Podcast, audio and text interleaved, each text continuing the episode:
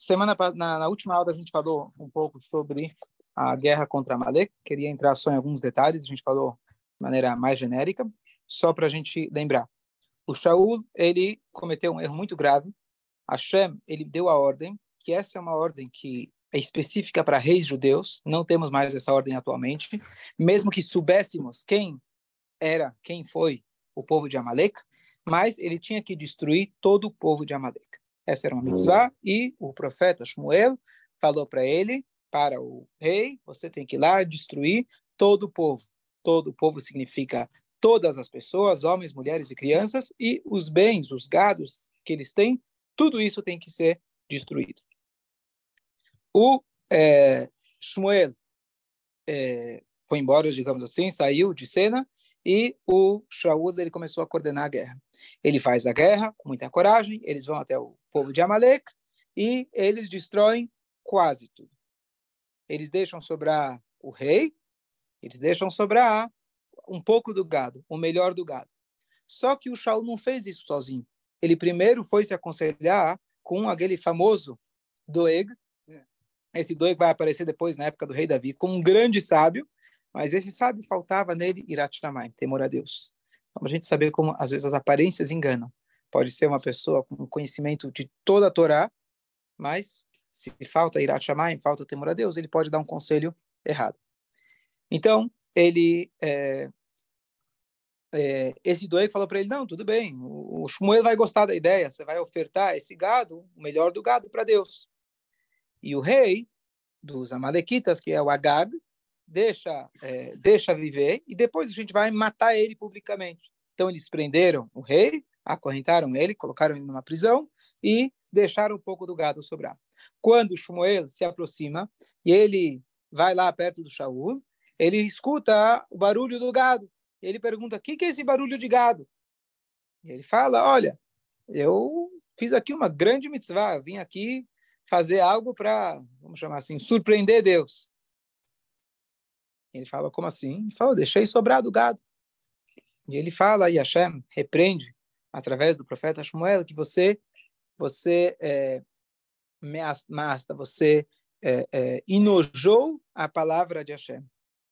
Essa é a linguagem. Quer dizer, não só que desrespeitou, você fez pior que pouco caso da palavra de Hashem. Hashem falou que era para exterminar tudo. E você tentou ser mais esperto que Hashem. E o erro de Shaul, e aqui que eu queria acrescentar, foi que faltava para ele um punho forte. Faltava para ele ser firme nas suas ideias. Ele deveria seguir a ordem de Hashem e não dar opinião, não dar margem para palpites, independente de quem viesse. Ele deveria fazer cegamente o que Hashem mandou. Ah, coitadinhos do gado, é uma pena desperdiçar eles. Eu vou até poder servir eles para Deus. Meu intuito é bom. Você tem que fazer aquilo que a Hashem quer. E a humildade fora de contexto, isso pode ser considerado uma grande arrogância, ou, na verdade, como o Baal Shem Tov, diz, que é a origem de todo galut, de todo exílio, é quando as pessoas eles têm a humildade fora de contexto. E olha que interessante, a gente está chegando próximo de Tisha. A Gemara conta toda aquela história do Kamsa Bar Kamsa, etc. No final das contas, a Gemara fala que eles queriam ofertar um sacrifício que o rei não judeu tinha mandado. Esse sacrifício ele estava inválido para poder ser ofertado, mas para fazer as pazes com o rei, questão de perigo nacional, a gente pode abrir mão. Tinha lá um sábio chamado Zecharia Benavkulas, ele falou: não, vão dizer que pode fazer um sacrifício defeituoso para Deus. E não fizeram. E o rei usou isso como pretexto, foi a gota d'água, digamos assim, ou foi o que impulsionou ele a começar a destruição de Jerusalém, etc. Então, qual que é a ideia? Você ser humilde na hora errada pode ser realmente destruidor. E essa, na verdade, é o grande desafio. Tem uma Mar do Rebbe, que a gente estudou ele dois anos atrás, de Batil Legani, onde o Rebbe fala que a nossa, a nossa função, a nossa geração, é a gente realmente saber aonde colocar a humildade. E saber que muitas vezes a gente tem que deixar a humildade de lado e saber agir. Então, talvez por muitas gerações, o foco era vamos sentar e meditar e falar como a gente não é nada, como eu sou pó, como eu sou, né, como eu sou ruim, como eu não sou ninguém. Tá bom. Quando você vivia numa arrogância muito grande, quando você via numa convicção até muito grande, talvez você precisava fazer o contrário. Hoje, as pessoas, na linguagem que o Rabino Jacobson sempre fala, as pessoas têm mais medo da sua luz do que da sua escuridão. Você tem mais medo de ser uma pessoa de sucesso do que ser uma pessoa ao contrário. Você tem medo de ser sucesso. Quem sou eu para ter sucesso? Quem sou eu para falar alguma coisa? E o Shaul, ele sofria disso. Por que, que ele sofria disso? Tem explicações cabalísticas para isso. Ele era do Midada Yesod, estava lendo hoje. É, mas, entre outras coisas, ele não vinha da linhagem de liderança como Yehudá. Yehudá era o leão. Ele não era de Yehudá. O Yehudá, Leão, Davi, Shlomo, quando eles vão encarar, vão encarar como precisa.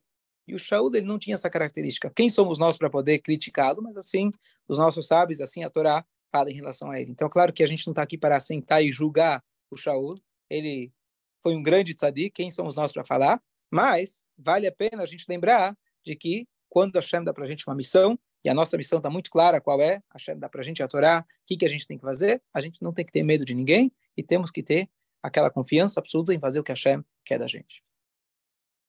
Mas também, é, ainda bem que a gente não está submetido a esses testes que o Saúl né, não sabe o que, que faria com teste desses.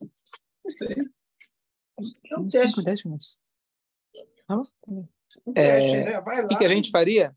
Vai lá e mata, mata todo mundo, inclusive criança, neném, sim, sim. Então, gato.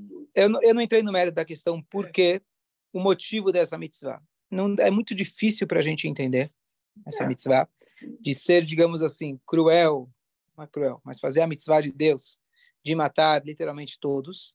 Então, primeira coisa, Hashem é aquele que coordena a história. Então, a história é que hoje em dia não temos essa mitzvah. Então, não precisa se preocupar, não. certo? É, essa mitzvah, na verdade, o Amalek se diz que sumiu, né? Que veio aquele povo da Síria e misturou todos os povos, não sabemos mais quem é realmente descendente desse povo de Amalek. Mas, na verdade, o Amalek não sumiu. Ele não. se dissolveu, assim como outros povos. O que quer dizer dissolveu? Aquele ódio que ele tinha pelos judeus se dissolveu entre outros povos. Pero dissolveu ou disseminou? Disseminou, dissolveu, certo?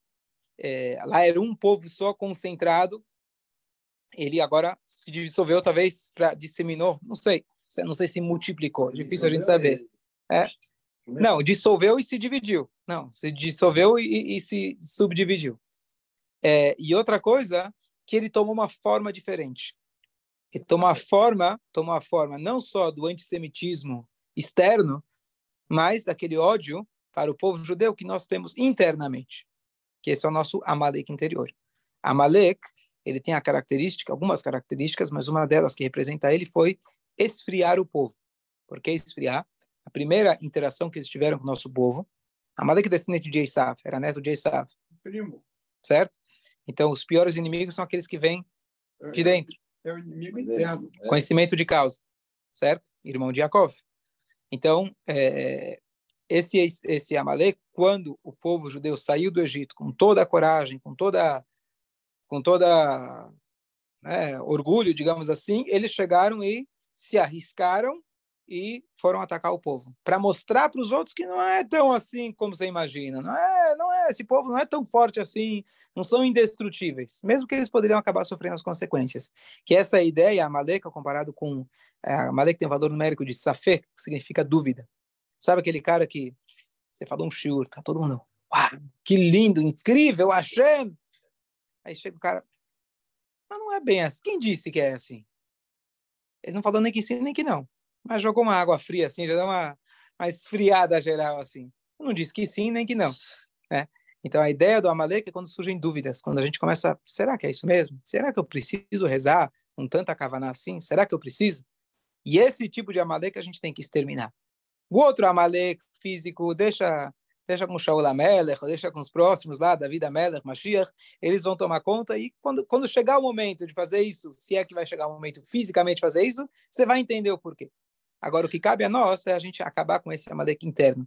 Tem argumentos que a gente tem que responder, tem argumentos que a gente tem que destruir. a gente tem que ignorar, sair, fugir. Então, quando surgem dúvidas, quando surge frieza, quando a gente está indiferente a essa palavra, quando surge a indiferença, que esse é o exemplo, esse é o, o protótipo do Amalek, é a, o resultado do Amalek, essa indiferença. Ah, quem é você que saiu do Egito? Ah, não é bem assim. Talvez não é tão assim. Essa frieza de espírito, então ela a gente lida se afastando dela. Tem uma analogia muito bonita sobre isso.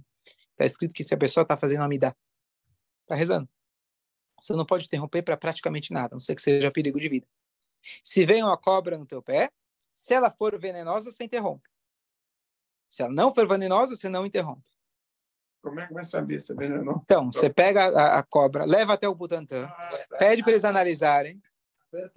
Ah, isso. Então, eu sempre tive essa dúvida, como a Mishnah fala, se for venenosa, se eu visse a cobra, eu já teria fugido faz tempo.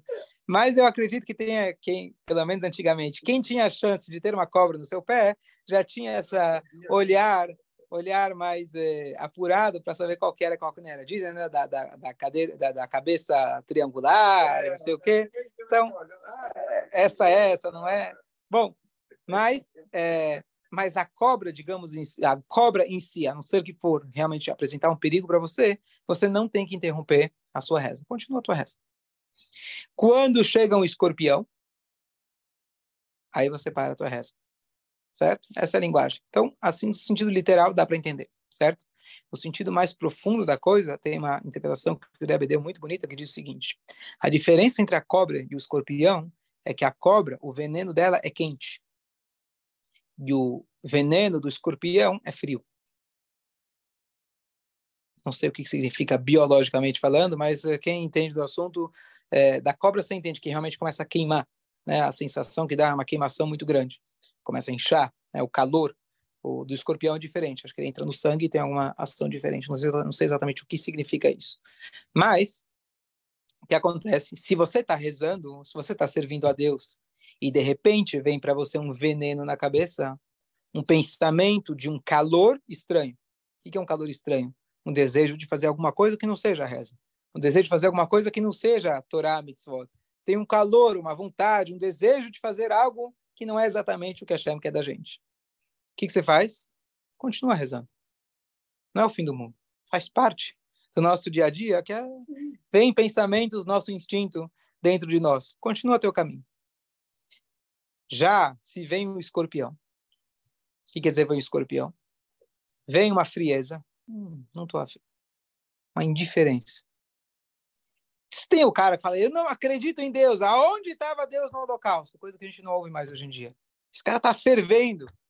Ele está com raiva, mas ele está com raiva de quem? De Hashem. Então já tem um relacionamento. Então tem com quem conversar. Se você chega a falar para a pessoa, não, por que não? Não estou afim. Por quê? Não estou afim. Cada um vive a sua vida. Em hebraico se fala enkviadatit. Você não tem como você não tem como você é, pressionar a religião, não tem como você impor a religião. Tem imposição. Cada um vive a sua. Você tem a tua verdade, eu tenho a minha. Não falei que está errado. Você tem com quem argumentar? Então, dentro, interiormente, com a gente acontece a mesma coisa, eventualmente. O Alter Eber fala no Tânia, às vezes a pessoa está rezando e de repente vem um pensamento de kfirá, literalmente heresia. Será que estou rezando? Será que Deus está escutando mesmo? Será que esse negócio não é uma baboseira? Deus nos livre. A pessoa fala, oi, ver, certo?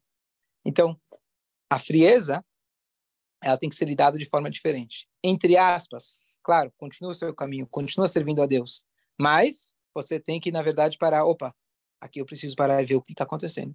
Por que estou testando essa frieza? De certa forma, eu posso ignorar e continuar meu caminho, certo? Isso é melhor. A, a, a reação imediata é essa. Mas a frieza ela é mais perigosa, assim como o escorpião, do que o calor estranho. O calor estranho ele pode ser substituído, ele pode ser trocado. Já a frieza, o que, que você vai fazer? Esse é o Amalek. E é isso que a gente tem que exterminar. Só para a gente concluir.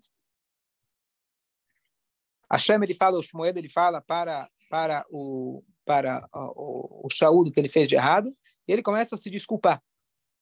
E aqui foi mais um erro dele, que quando alguém te aponta o erro, e especialmente está vindo do profeta de Hashem, e ele está transmitindo a palavra de Hashem, fica quieto e aceita. Então, de novo, não para criticar e julgar Shaul, mas para a gente aprender, às vezes, a ficar em silêncio, como a gente tem um shura há pouco tempo, aceite a crítica, independente de quem está quem tá dizendo. É... Sim, mas é, se não for verdadeira, pare e pensa. Talvez alguma coisa você pode aprender. Se veio para você essa mensagem, talvez alguma coisinha você pode aplicar. Sempre tem alguma coisa para a gente aprender. É, e Hashem então fala para ele, é, através de Shmuel, que ele vai perder então o reinado dele.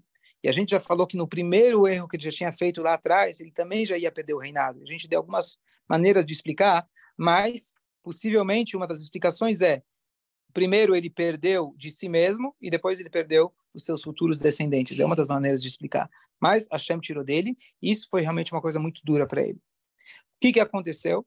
Aquele H que estava preso, apesar de ele estar preso, tinha lá uma prisioneira e ele engravidou ela naquela noite. E desse Agag nasceu o Aman Hagagi, que foi aquele que, na história de Purim, que queria acabar com todos nós. E aí tiveram os descendentes. Então ele teve até um plano é, de querer matar ele publicamente, etc. Não era para ele ter pensado. E aqui vem o final de que quem foi que executou o Agag foi o próprio Shmuel.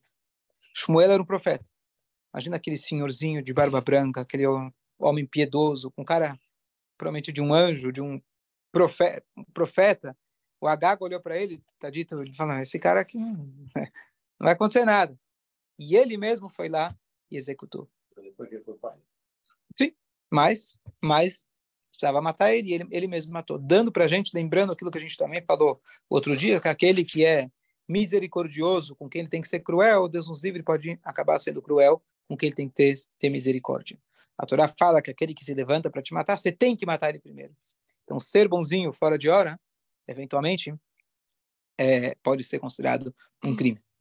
Agora, para saber quem é Amalek, para a gente saber com quem de fato a gente tem que ser cruel, tem que ser uma ordem divina. Não sou eu que vou decidir, ah, com esse aqui eu vou ser cruel. Certo? Lá tinha uma ordem explícita de Hashem através do profeta. Hoje em dia não tem. Hã? Hoje em dia não tem essa. Hoje em dia temos essa ordem. A gente tem que aplicar isso dentro de nós. Acabar com essa fresa de uma vez por todas, servir a Hashem com alegria, servir a Hashem com calor. Essa, é isso que a gente tem que fazer. Mas esse todos os Amalek que tem aí, hoje Esses Amalek, então, eles são resultado, eles são resultado do nosso Amalek interior. O Amalek que você vê fora, você tem que olhar para dentro. E o livro aí se levanta e mata primeiro? Então, se, se ele está te ameaçando literalmente, então a gente tem que tomar as precauções, tomar, as, tomar mas acho que você não está nessa não, não, sei, só se você for agente do Mossad. Mas, mas eu não poderia matar, por exemplo, crianças e animais. Pero mulheres... Não mesmo, não mesmo. Não mesmo. Porque você não está lá, você não está naquela situação. Você não sabe quem eram esses inimigos. Estando lá, talvez a gente entenderia o que, que significa isso. É, é um exemplo que não sei se responde completamente a pergunta, né? mas imagina que quando nasceu Hitler e Marshmallow, alguém soubesse quem ele iria ser no futuro e pudesse enxergar e matar ele, seria a maior mitzvah que você estaria fazendo. A gente não tem essa capacidade de olhar para alguém e falar, olha, essa criança... Mas Hashem, do povo de Amalek, Hashem decretou isso, ele falou isso bem claro. Então, é um tipo de mitzvah que a gente tem que fazer e acreditar, certo? Mas não se preocupe, como a gente falou, hoje em dia não tem essa mitzvah, e talvez estando naquela situação, talvez você compreenderia o que, que significa isso. Mas o ponto-chave para a gente é não ter piedade daqueles que realmente querem nos matar. E na Argentina se falava por Boa noite, boa noite a todos. Deixa eu só parar aqui. O judío renegado